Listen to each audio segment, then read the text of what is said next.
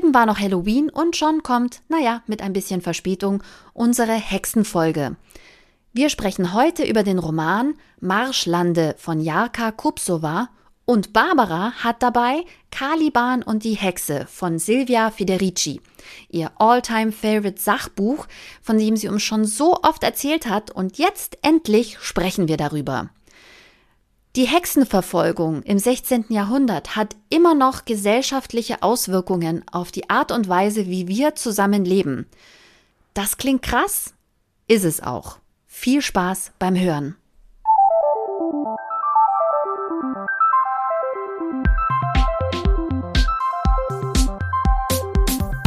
Die Leserinnen. Der Podcast über feministische Bücher mit Barbara Christina und Christina Barbara.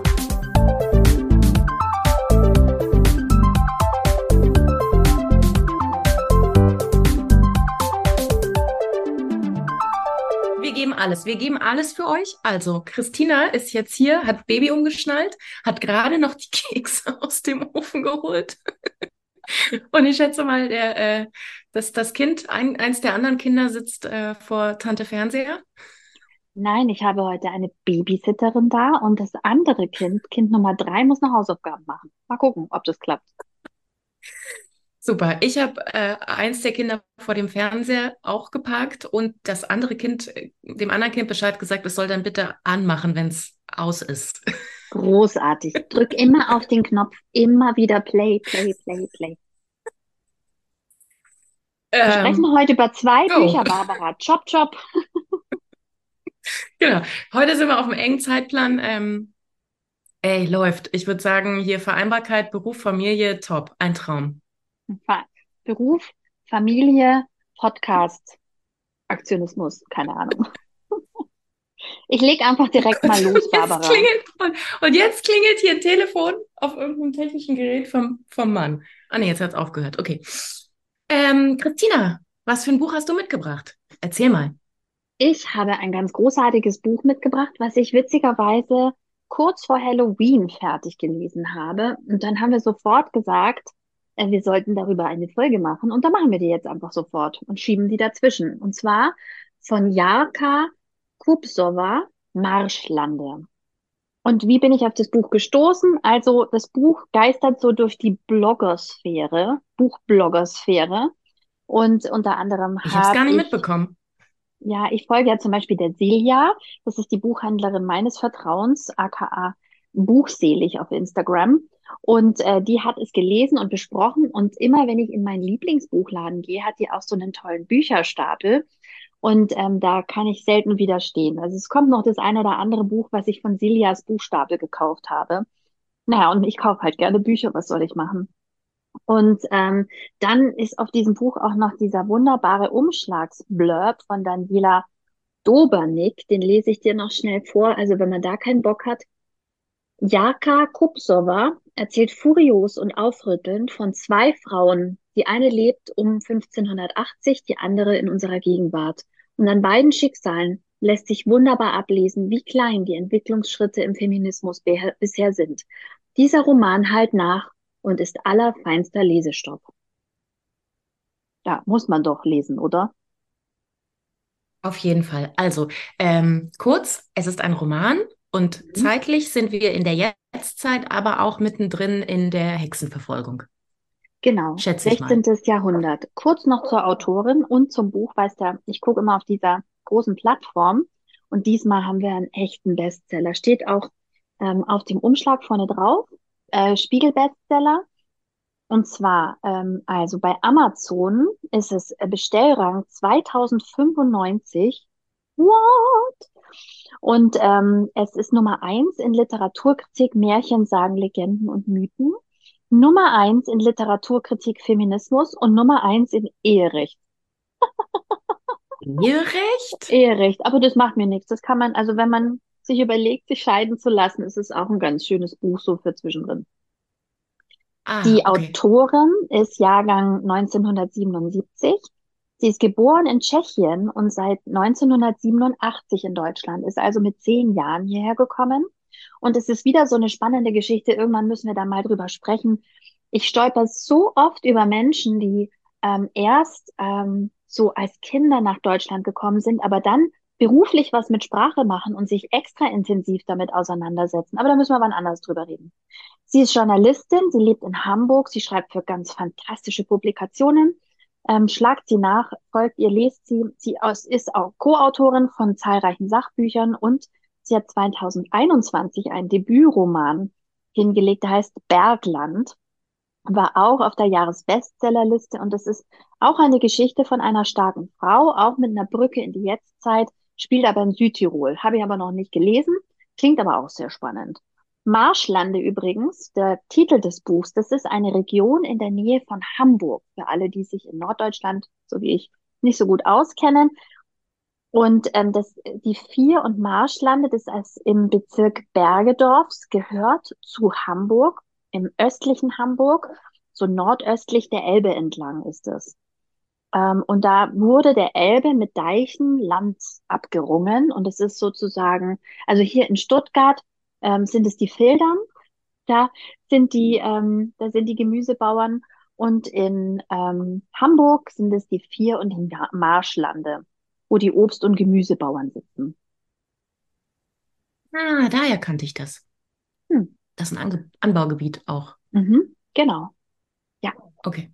Ähm, so. Genau, und als du erwähnt hattest, dass du äh, gerne über dieses Buch sprechen möchtest, weil ja auch äh, Halloween zwischenzeitlich war. top aktuell, mhm. wir sind immer top aktuell. Ja, naja. Verpasst. Aber ähm, also wir haben uns darüber unterhalten, als Halloween war. Ähm, äh, hast du gesagt oder habe ich gesagt? Naja, haben wir dann beide gesagt, was total wahnsinnig gut passen würde, als, als so, so ein kleiner Einschub, ähm, wäre, dass ich so ein bisschen, ich schaffe es nicht ganz, aber ein bisschen über äh, das tolle Buch von Silvia Federici, Caliban und die Hexe, Frauen, der Körper und die ursprüngliche Akkumulation spreche. Ja. Das ist ein Sachbuch. Also kein Roman, ist ein Sachbuch, ein Sachbuch quasi über die Zeit der Hexenverfolgung, aber auch um all diese, ähm, nennen wir es mal, politischen, wirtschaftlichen Prozesse und Revolutionen, Aufstände. Also es ist einfach eine sehr bewegte Zeit gewesen. Ja. Ähm, wie wollen wir anfangen? Machen wir erst äh, Roman und dann so ein bisschen die zeitliche Einordnung oder soll ich kurz mal ganz schnell eine zeitliche Einordnung machen? Ich erzähle mal kurz über den Roman, weil eigentlich, das ist ein sehr spannender Roman. Erstens, ähm, er steigt ein mit so einem Columbo-Effekt. Warum? Weil am Anfang weiß er eigentlich schon, was passieren wird. Ähm, weil am Anfang wird der Scheiterhaufen gebaut. Also ah. das ist so, deshalb, ich wollte, ich habe bei Columbo immer nicht so gerne gucken wollen. Damals, als wir noch drei Kanäle hatten, ja, nur drei Fernsehkanäle, da musste man halt manchmal Fernsehen gucken und Sachen, die man nicht mag, da habe ich gerne ausgeschaltet, weil ich will ja immer mitraten. Aber ähm, eigentlich ist es auch Columbo ganz kam gut. das am Anfang?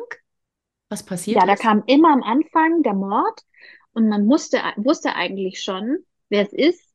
Und dann musste Columbo immer ermitteln. Und dann hast du praktisch Columbo beim Rausfinden zugeschaut. Und das fand ich jetzt so mittelspannend. Das ist ja genau meine Art und Weise, wie ich Bücher lese. Ich lese nämlich immer das Ende. Weil sonst Ach, kann ich, ertrage ich das nicht. Das ist mir sonst hm. zu aufregend. Ich muss wissen, wie es ausgeht und dann kann ich mich ein bisschen auf den Weg konzentrieren.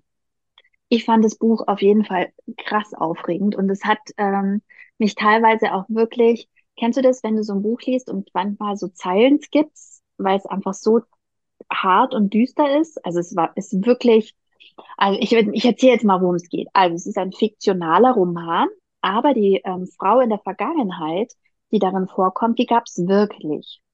Und zwar geht es um Abelke Bleken und Britta.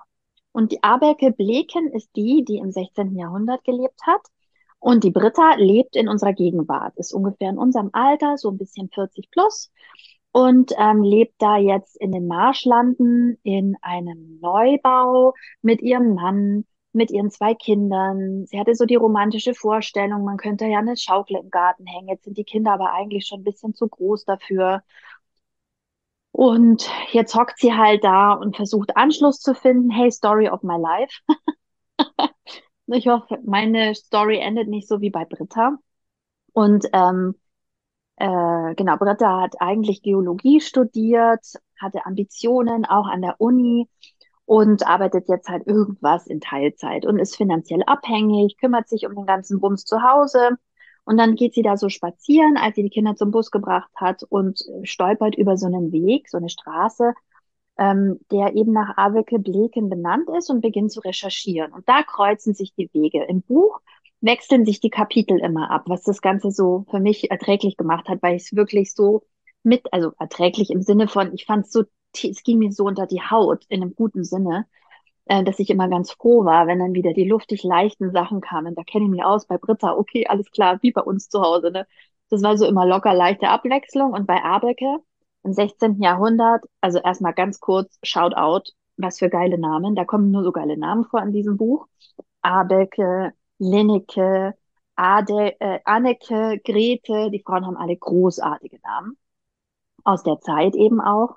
Und sie lebt allein auf einem Hof. Das ist wohl auch was Besonderes, ähm, dass, sie, dass ihr der Hof gehört.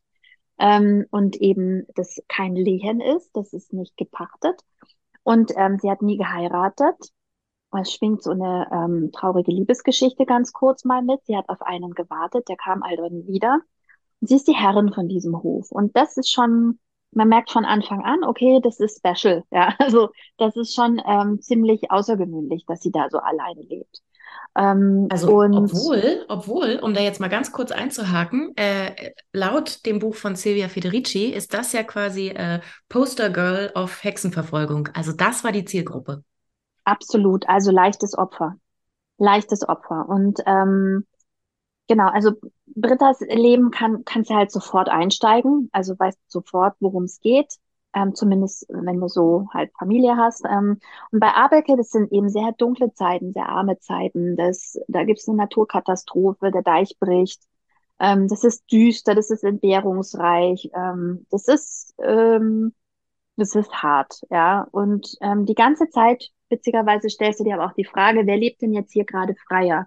Britta in der modernen Zeit oder Abelke eigentlich in dieser düsteren Zeit? Ähm, weil die ja sehr selbstbestimmt eigentlich auch lebt.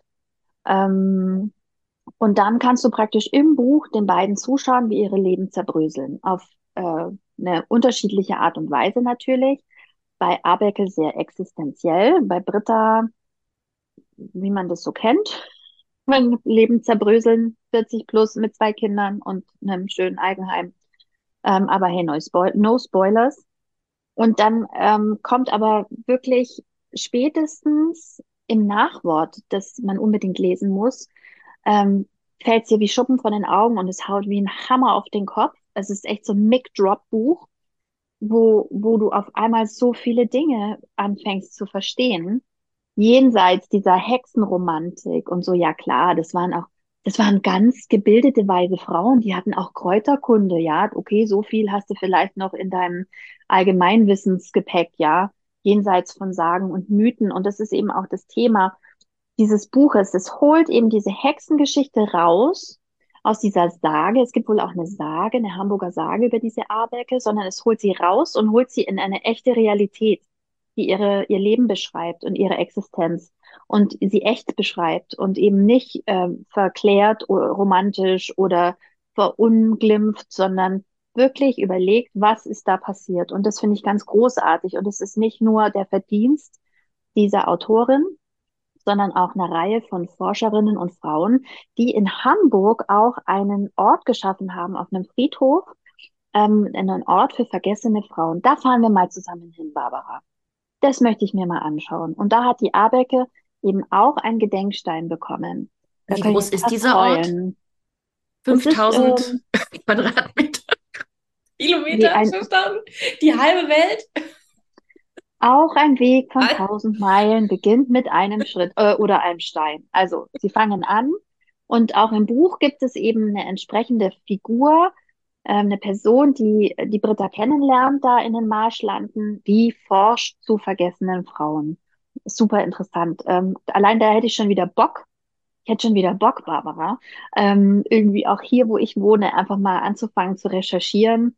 Ah, wie fängt man da nur an? Kann sich vielleicht mal eine Historikerin melden oder ein Historiker in unserer Hörerschaft, wie ich das angehen kann?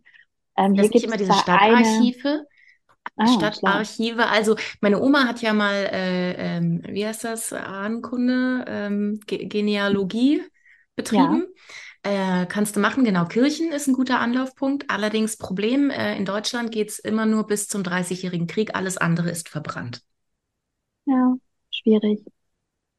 Schwierig, schwierig. Und auch von dieser Abeke ist auch sehr besonders, dass da so viel überliefert ist. Auf der, auf der Basis dessen ist eben auch dieser Roman entstanden. Und ähm, man wird, also man findet, man findet sehr schnell raus, es geht um Macht. Und es geht hier nicht um, oh, die ist uns unheimlich, die Frau, ja. Weil das ist ja dieses, was da so mitschwingt, in dem, die hat Kräuterkunde, manchmal waren das auch Hebammen, da weiß man auch nicht genau, was die alles da so gemacht haben, ja. Weißt du nicht genau, wie da so gebraut haben. Da schwingt immer noch so eine, so eine Anti-Haltung gegen diese Frauen mit, ja, so eine, so eine äh, Diskreditierung. Aber jetzt mal kurz die Lesestelle, ähm, wo ich finde, ähm, da, da äh, kann man sehr gut rauslesen, äh, um was da geht.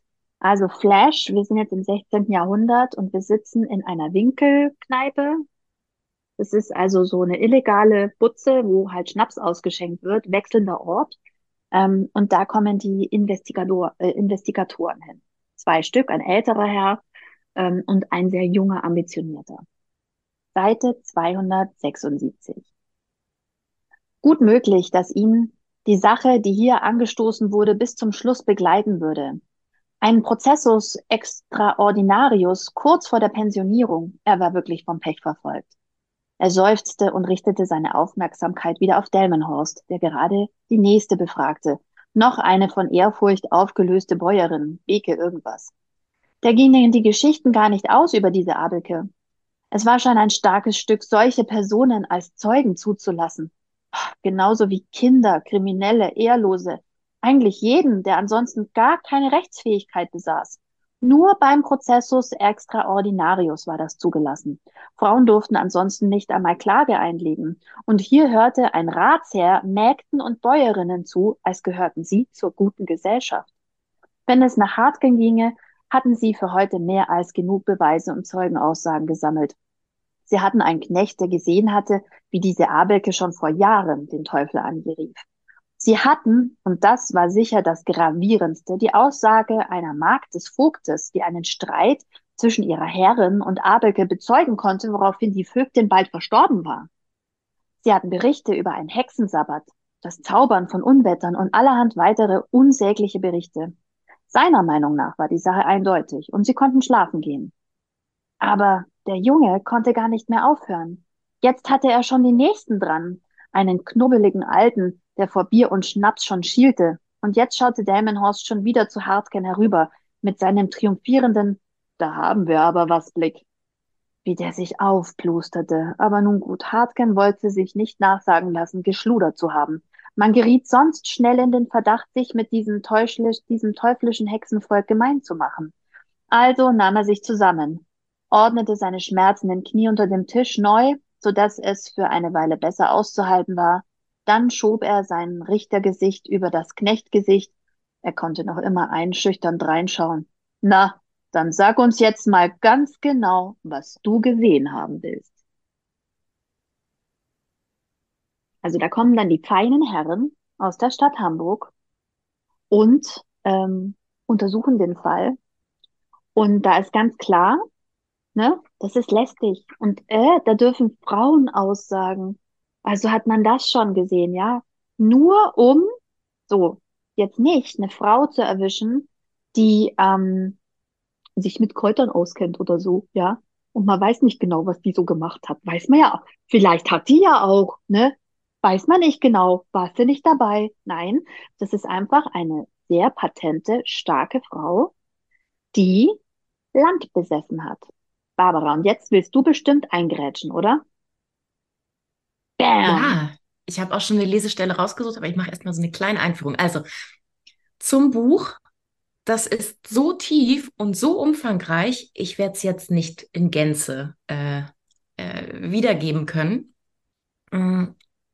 Aber nur so viel. Genau, was du gesagt hast, diese Hexenverfolgung, da denkt man ja dann an irgendwelche kleinen Kräuterweiblein äh, im Wald ganz weit äh, gefehlt. Ähm, wenn man das nämlich mal politisch einsortiert, wie Silvia Federici das getan hat, äh, befinden wir uns nämlich in der Zeit der äh, Feudalherrschaft. Das heißt, ähm, einige wenige ziehen immer mehr Land an sich und kommen zu immer mehr Besitz. Das bedeutet natürlich, dass die Mehrzahl der Menschen äh, immer weniger hat und immer ärmer wird. Ähm, was dann aber dazu führt, dass in dieser ganzen Zeit, und da war ich auch total überrascht, ähm, wahnsinnig viele Aufstände passierten. Die Bauern sind echt auf die Barrikaden gegangen. So.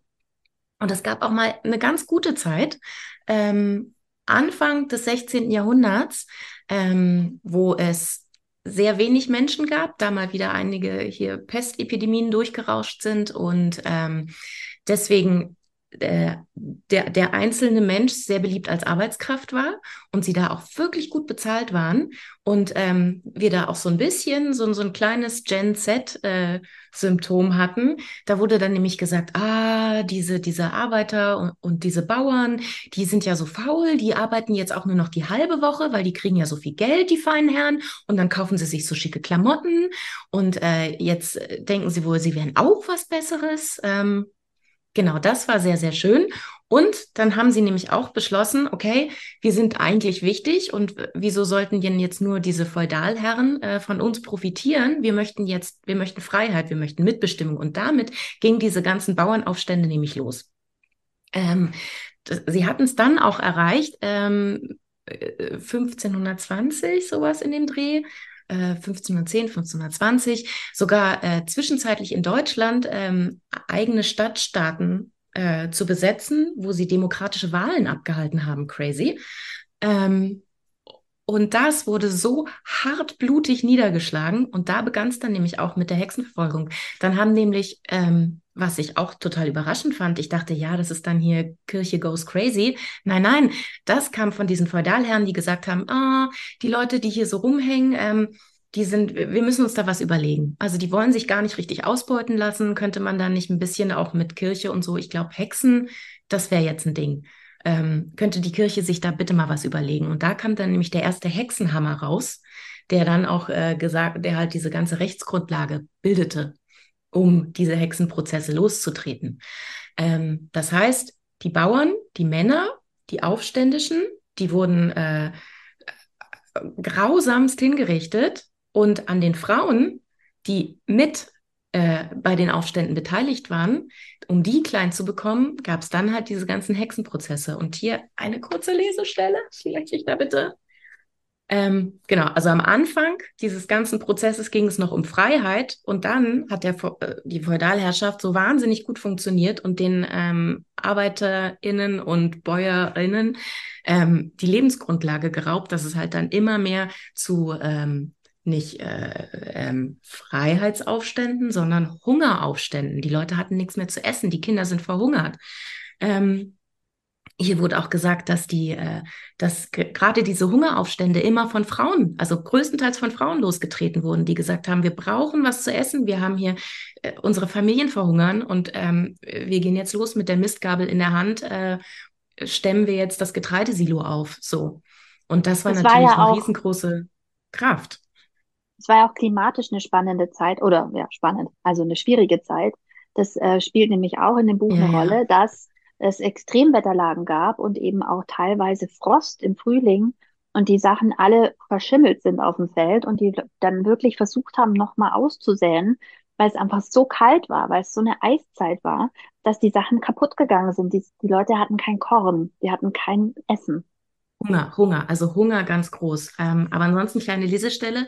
Es ist jedenfalls nicht schwer, sich vorzustellen, dass die grausame Repression durch die deutschen Fürsten und die vielen hundert oder tausend gekreuzigten, geköpften und lebendig verbrannten Bauern unstillbaren Hass und geheime Rachepläne hinterließen. Insbesondere unter jenen älteren Frauen, die alles beobachtet hatten, sich daran erinnerten und der Elite ihre Feindseligkeit auf vielfältige Weise mitgeteilt haben dürften. Die Verfolgung der Hexen gedieh auf diesem Boden.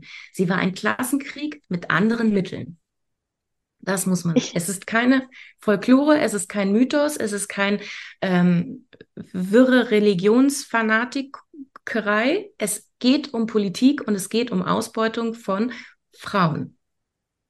Ich habe auch noch eine Lesestelle mitgebracht, denn das schreibt nämlich äh, Jaka auch in ihrem Buch. Und zwar schreibt sie, Am Schicksal davon betroffener Bauern beschrieb Karl Marx seine Theorie über den Ausgangspunkt kapitalistischer Anhäufung von Privateigentum. Die ursprüngliche als, Akkumulation. Genau, die ursprüngliche Akkumulation bezeichnete. Exakt. Und sie schreibt auch, und das war für mich doch auch nochmal ein Aha im Moment, weil ich mich damit eben noch nie auseinandergesetzt hatte, dass es eben keine entfesselten Kirchenvertreter waren, wie man immer behauptet, sondern dass es ganz normale Richter waren und ähm, dass die Kirche manchmal noch das ideologische Fundament lieferte. Und einer, der besonders scharf, also ich zitiere, einer, der besonders scharf und hartnäckig gegen vermeintliche Hexen zu Felde zog, war der Reformator Martin Luther. Aha. Zitat, Zauberinnen sollst du nicht leben lassen, ist nur ein Zitat aus vielen seiner Hexenpredigten. In Hamburg fanden fast alle Hexenprozesse nach der Reformation statt. Nix hier übrigens, die fiesen Katholiken wieder. No, no, no, no, no, no, no. Bei uns ja. hat man ja Ablass zahlen können. Das war auch ein gutes Geschäft. Also ich bin ja katholisch. da hat man Ablass bezahlt und dann hat du ein bisschen Geld gekriegt. Dann ist und jetzt nochmal und jetzt noch mal zu dieser Wirkungsweise der äh, Hexenprozesse. Ähm, also es ging äh, ein wichtiges Ding war ähm, auch, dass hier diese, es, es war ja dann die Geschichte von, von ähm, dem Hexensabbat, wo sich nachts Frauen am Lagerfeuer treffen. Und da ging es darum, Frauen sollten sich nicht mehr treffen und sich organisieren, damit sie Aufstände äh, anzetteln können. Ähm, es ging darum, Frauen zu vereinzeln. Es ging darum, ähm, Frauen bleiben besser alleine zu Hause, wo sie hingehören. Bitte schön dahin. Ähm, trau dich bloß nicht, dich mit anderen Frauen zu treffen und auszutauschen. Das könnte nämlich passieren, dass du auf dem Scheiterhaufen landest. So. Also es war ähm, Natürlich gab es viele Opfer, es gab sehr, sehr viele weibliche Opfer, aber ähm, der, die größere Wirkung war halt die Signalwirkung. Es war die, die äh, Nachricht, die auch sehr deutlich bei den Frauen angekommen ist. Ähm, du hast eine Rolle und da halte dich dran, weil ansonsten landest du auf dem Scheiterhaufen. So, darum ging es. Also, triff dich nicht mit anderen Frauen. Ähm, und dann gab es ja auch das mit, mit, diesem, mit diesem Tratschen und mit Gossip und sowas. Das ist halt auch. Ähm, äh, wenn Frauen sich unterhalten, dann ist es ja nur so Rumgetratsche und so und dann äh, hört auf damit, das dürft ihr nicht. Also, äh, man hatte keine Möglichkeit mehr, sich auszutauschen, man hatte keine Möglichkeit mehr, sich zu solidarisieren. Es ging vor allen Dingen ähm, auch dann an ältere Frauen, ältere Frauen, die vielleicht den letzten Aufstand noch mitbekommen hatten oder aber auch ältere Frauen, die Besitz hatten, ältere Frauen, die Wissen hatten. Ähm, das war eine Zielgruppe, weil die könnten ja andere Frauen anleiten, jüngere Frauen. Ähm, dann gab es halt die Geschichte von dieser alten hässlichen Hexe. Das ist genau das. Es wurde lächerlich gemacht. Ähm, äh, so will doch keiner sein. Und auch äh, Sexualität war da ein ganz wichtiges Ding. Ähm, es war davor, war es nämlich, ähm, ja, naja, dann, dann hast du halt schon ein oder zwei Ehemänner unter die Erde gebracht, aber dann konntest du dir noch immer einen nehmen und konntest ein bisschen Spaß haben. Ähm, also Sexualität war nicht an die Reproduktion gekoppelt, sondern ähm, schon, du konntest auch einfach Sex haben, um Spaß zu haben. Äh, das sollte auf jeden Fall unterbunden werden. Das war quasi, wenn du so alt warst, dass du keine Kinder mehr kriegen kannst, dann darfst du auch keinen Sex mehr haben. Dann bist du die alte Hexe. So. Und ähm, natürlich wichtiges medizinisches Wissen, wichtiges äh, Wissen zu, zu Frauenthemen, das heißt Verhütung und aber auch Abtreibungen ähm, sollte damit unterbunden werden, weil es war natürlich äh, total wichtig, dass ganz, ganz viele Kinder auf die Welt kommen. Dass, äh, dadurch sind äh, Frauen natürlich abhängig, ähm, sind äh, kommen vielleicht eher weniger auf die Idee, äh, den nächsten Aufstand anzuzetteln. Und du hast halt sehr viele neue ArbeiterInnen und äh, Leute, die du auf die Felder schicken konntest, dann hat man ja gesehen, wenn hier zu wenige davon da sind, dann werden die ja übermütig. Dann denken sie, sie sind was Besseres. Wir brauchen ganz, ganz, ganz viele Arbeitskräfte. Und die müssen auf die Welt kommen. Und deswegen darf hier niemand mehr verhüten und niemand mehr abtreiben. So, mhm. darum ging's. Das waren die politischen Dimensionen der Hexenverfolgung die ja bis heute, die ja bis heute wirken. Wir haben ja immer noch diese Erzählung der Hexe. Wir haben immer noch diese Erzählung der Hexe, die uns in Märchen weitergetragen wird. So, das ist ja immer noch eine, eine, ähm, eine Erzählung gegen Frauen und gegen, gegen Rechte, die wir haben, die uns aberkannt werden. Also ich komme ja aus Süddeutschland und es ist ganz interessant. da gibt's die Tradition der Funkenfeuer. Und ich fand es immer romantisch als Teenager. Da wurden die alten Weihnachtsbäume auf den Haufen geschmissen und dann wurde eine Hexe obendrauf gesetzt und dann wurde das Ding abgefackelt. Ähm, ich glaube, ähm, dass das tatsächlich auch eine Mischimaschi ist aus, ähm, da ist ja auch die, die äh, Fasenachtzeit, wo also mit Schellen und Glocken der Winter vertrieben wird. Und das mit den Hexen wurde wahrscheinlich so, ähm, wie du sagst, eben ähm, die Trivialisierung ähm, dieses, dieses bösen Aktes. Ähm, und es waren ja nicht nur zwei, drei Frauen, es waren richtig viele Menschen, die da gestorben sind ähm, im Zuge der Hexenverfolgung. Ähm, das sollte irgendwie ähm, in, in, den, in den Raum der, der Sagen und Mythen irgendwie geschoben werden. Und ähm, es gibt tatsächlich Frauen, Feministinnen im Allgäu, die sich jetzt dafür einsetzen, dass man ja ein Feuer machen kann, aber bitte keine Hexe mehr oben draufsetzen. Und die Leute verstehen es nicht. Aber es ist interessant. Auch das wieder ein Thema, das eigentlich, ähm, das eigentlich auch in der Schule besprochen werden sollte. Dass, äh, dass das eine, eine misogyne Erzählung über Frauen ist. Und da schließt sich nämlich auch der Kreis der beiden Bücher oder auch der beiden Geschichten in dem einen Buch im Marschlande, dass eben diese Zeit der Hexenverfolgung, wie du es gerade schon gesagt hast, war eine Zeit der gesellschaftlichen Entzweiung und Vereinzelung. Und ähm, die Frauen sollten eben nicht mehr beieinander sitzen beim Feuer und sich austauschen und sich Geschichten erzählen und sich Dinge ähm, berichten, sondern und solidarisieren, solidarisieren, solidarisierte Frauen, ja. zusammengeschlossene Frauen. Das ist das äh, Schlimmste für herrschende Strukturen. Ja, sondern sie sollten daheim hocken, sie sollten ähm, für sich sein. Und genau das ist das, was auch Britta passiert, der Frau in unserer Gegenwart, dass sie alleine in ihrem Neubau hockt und es schwer für sie ist, Anschluss zu finden, weil das inzwischen gesellschaftlicher Konsens ist, dass du daheim hockst und dich beschäftigst mit ja, Kekse backen, ähm, Wichteltüren, Weihnachtsdeko, Schulaufgaben, Wäsche. Der Fluch der Putzen. Kernfamilie. Kernfamilie, äh, das ist total antifeministisch. Ja. Und ähm, auch das, ein einen Bogen zu heute, ist ja genau das, was sich die AfD wünscht. Und genau deswegen ist dieses Parteiprogramm der AfD so gruselig, weil sie all das sich wünscht. Abschaffung der Kinderbetreuung. Die Frau soll schön, die Mutter soll schön zu Hause bleiben. Die soll nicht so schnell ihr Kind in die Betreuung geben. Das ist ja total schädlich für das Kind. Die soll schön alleine zu Hause sitzen und scheiden kann sie sich auch nicht mehr lassen. Äh, sie hat da auch keine Rechte mehr. So. Ja. Da wären wir wieder. Da wären wir wieder in den harten, eingeforderten Rollen. So. Und diese Rolle, die, diese Rolle, die hat sich ja, hat sich ja quasi über die Scheiterhaufen, hat die sich äh, herausgeschält und hat uns eingesperrt. Und da sitzen wir ja immer noch drin. Ja. Und in dem Moment, wo du nur ansatzweise in die Nähe kommst, einer dieser Frauen, ähm, dieser Geächteten, ähm, läufst du sofort Gefahr, mit in diese ähm, Ermittlungen sozusagen zu geraten. Und es war nicht selten so, dass wenn eine Hexe gefunden wurde, dass hinterher nochmal fünf ähm, Scheiterhaufen gebrannt haben.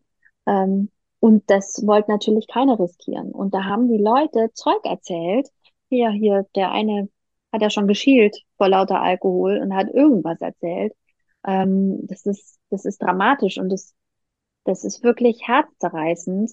Ähm, und auch was, was mit der Frau passiert, ähm, das ist auch ähm, beschrieben, wie dann die ähm, Befragung vonstatten geht. Ähm, und ähm, das Buch ist wahnsinnig augenöffnend für mich gewesen, vor allem weil sie es schafft, diese düstere Zeit so lebendig zu machen. Sie hat eine ganz tolle Sprache dass du wirklich ähm, so, so tief drin bist, du fühlst es, du kannst es fast riechen. Sie beschreibt, wie Abelke an ihrem Land hängt und wie sie ein Stück Erde mitnimmt und wie sie daran riecht und wie das riecht und das ist einfach ihr Land, ja, ein bisschen wie Scarlett O'Hara, ähm, wo Scarlett zurückkommt auf die, auf die Farm und dann, ich will nie wieder Hunger leiden. Ja, du kennst, du kennst es, alle kennen die Szene. Also wenn du den Film von Winnie Verweht gesehen hast, dann Kennst du die Szene, wo sie ähm, auf ihr Land ähm, kniet? Aber ähm, ja, und es ist, das ist, das schließt so einen wunderbaren Kreis, ähm, gerade eben auch mit diesem Anhang am Ende, der das Ganze nochmal in den Kontext setzt. Und äh, also mir ging schon eine Weile so im Buch, dass ich dachte, okay, was hat das jetzt miteinander zu tun? Das ist mehr so wie in so einem Mystery Thriller, weißt du, ähm, dass äh, die eine praktisch so die Schatten der Vergangenheit, da steht noch so ein Haus, ach, das könnte aus der Zeit sein.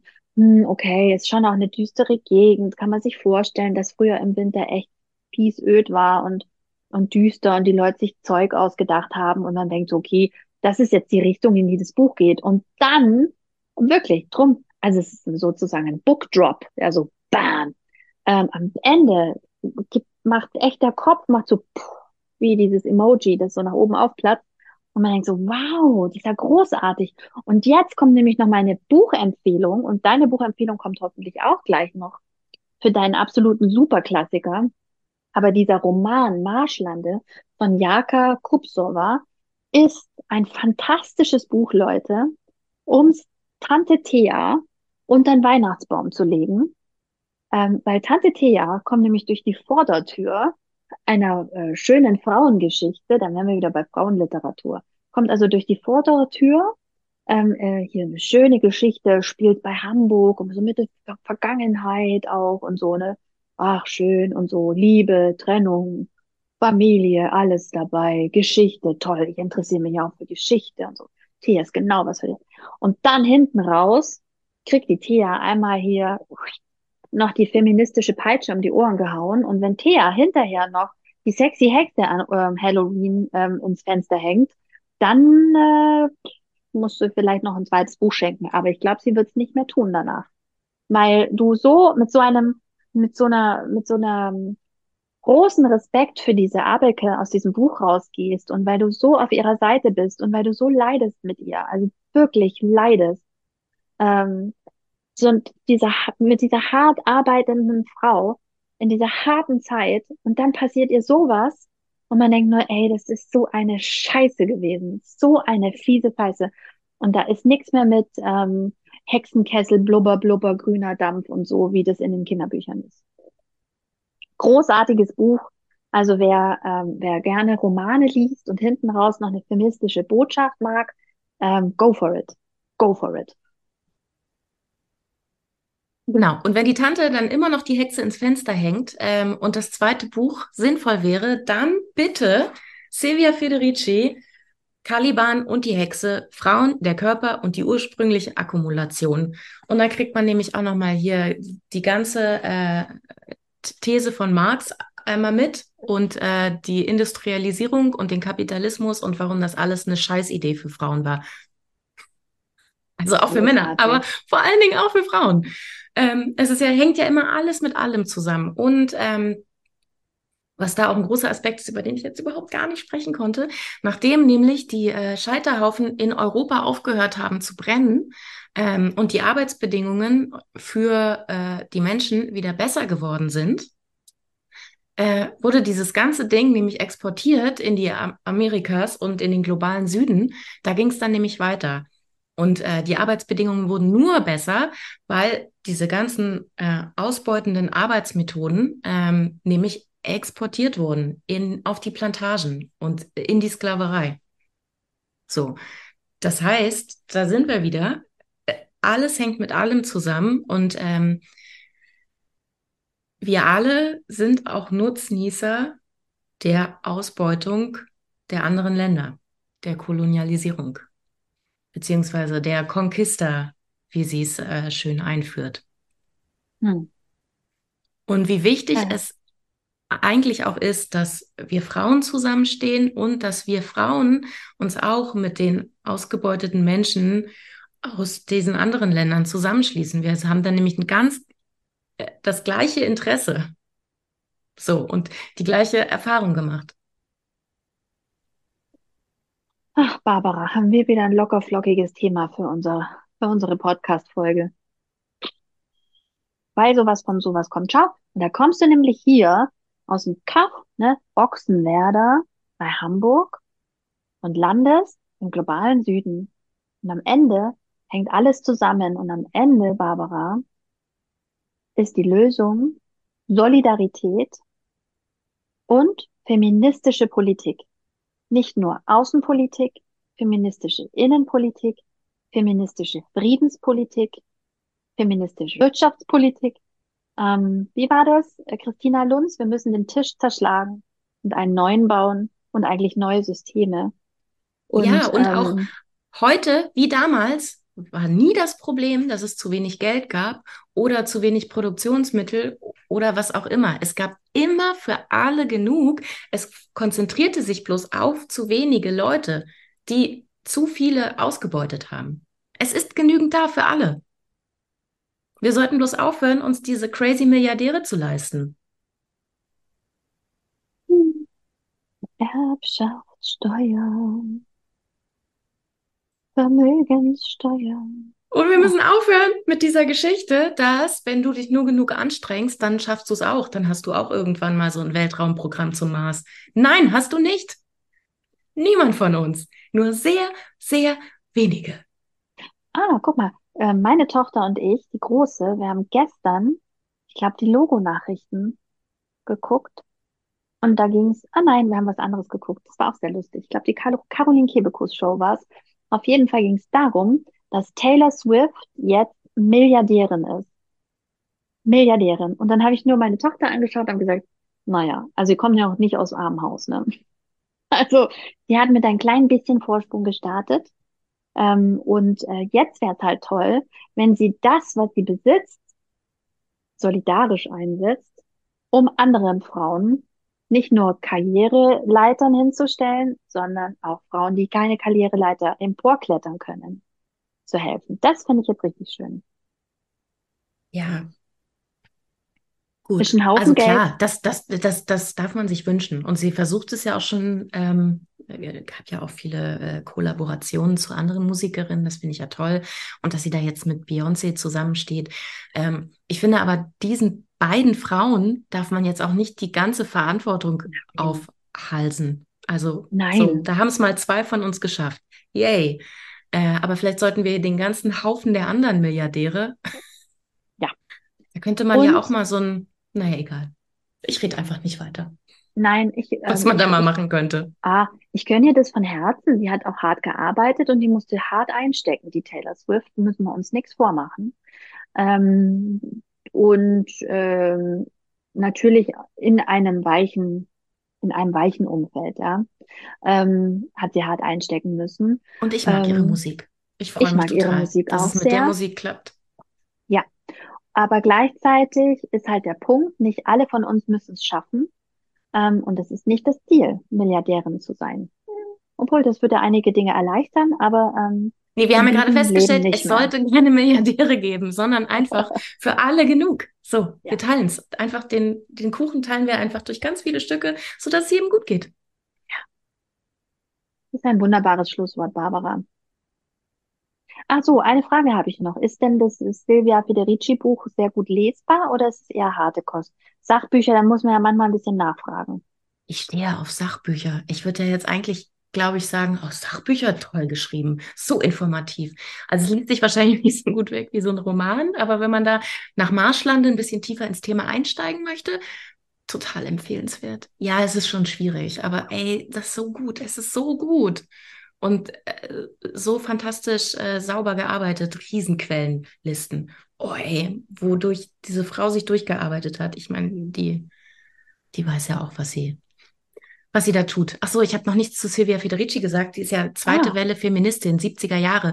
1975, äh, aus einem ihrer Bücher, schon wahnsinnig viele Bücher gemacht, äh, kommt ja auch dieser Ausspruch, ähm, für euch ist es äh, Liebe, für uns ist es unbezahlte Arbeit. Total wirklich Meilenstein.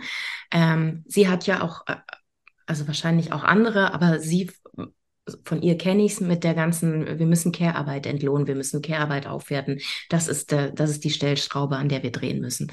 Schon seit den 70ern. Genau, das Buch ist 2004 entschieden. Ähm, und also von den Quellen, da ist wirklich alles dabei. Ich glaube, die ist auch in Kirchenarchive gegangen.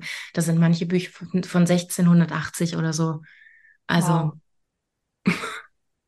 Großartig. Und ähm, ich wollte noch irgendwas sagen, jetzt habe ich es total vergessen. Kopf, puff, ja.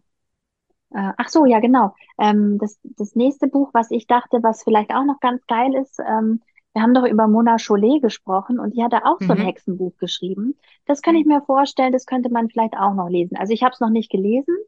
Ähm, das hat mich aber neugierig gemacht, als du drüber gesprochen hast und ich dachte, das, das würde vielleicht ganz gut passen, auch so thematisch. Mal gucken. Also vielleicht hole ich mir das nochmal. Vielleicht müssen wir noch mal eine Hexenfolge machen. Ach, wir müssten so viel. Egal, aber jetzt erstmal, äh, finde ich, war das ein sehr schöner Einstieg in das Hexenthema. Und bitte Großartig. nicht mehr als Hexen verkleiden, keine Hexendeko, lasst es einfach. Cancel Culture. Hm, Du musst halt immer dazu sagen, ähm, ich beziehe mich auf eine, eine Person, die unter furchtbaren Qualen gefoltert und ähm, lebendig verbrannt worden ist. Und nichts mit sexy. Ja, Also, äh, das kannst du schon machen. Ist auch noch gruseliger an Halloween, wenn du so als Brandopfer im Hexenkostüm. ja, ja. Hm? Hm? Okay, wir, wir schweifen ab. Christina, wir schweifen ab. Ähm, Ja. Ich würde sagen, ähm, das war's für heute. Es war mal wieder eine Freude, mit dir über diese Bücher zu sprechen. Sehr gut. Und wenn ihr es schlau anstellt, habt ihr jetzt schon ein Weihnachtsgeschenk. Marschlande von Jaka Kupsova. Und ich halte jetzt mal hoch, sage nichts. Vielleicht sprechen wir über das in der nächsten Folge. Das wäre dann nämlich auch eine gute Weihnachtsgeschenkempfehlung. In zwei Wochen die nächste Folge, Leute. Da kommt mein äh, Weihnachtsgeschenketipp. Eure Wichtel, Christina. Oh, Magic vielleicht gibt's auch Christmas irgendwas Time. zu, zu wichteln. Oh, vielleicht müssen wir auch noch mal rein. Wichteln? Ja, vielleicht kann man das auch nicht sagen. Wir sagen es dann nicht mehr, wenn wir wissen, dass wir es nicht sagen sollten. Okay, alles klar. Ich recherchiere mal was. Okay. Also deine Aufgabe für die Weihnachtsfolge. Ist das schon die Weihnachtsfolge? Oh, und wir machen auf jeden Fall wieder eine Labarababa-Folge zum Ende des Jahres. Da habe ich große Lust drauf. Ja, für zwischen den Jahren. Was Hm, ein Unterhaltsames. Goodie. Ja, da Gut. reden wir noch mehr über nicht Bücher, sondern andere Dinge. Toll. Alles klar. Tschüss. Ciao, Barbara.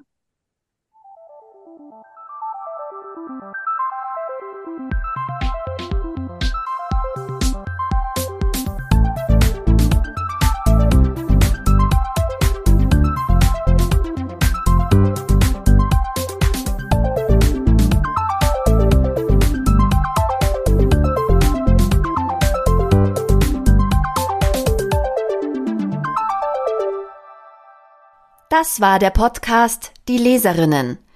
Redaktion und Moderation Barbara Meyer und Christina Häusler. Produktion Christina Häusler. Musik Bernie Meyer. Danke fürs Zuhören.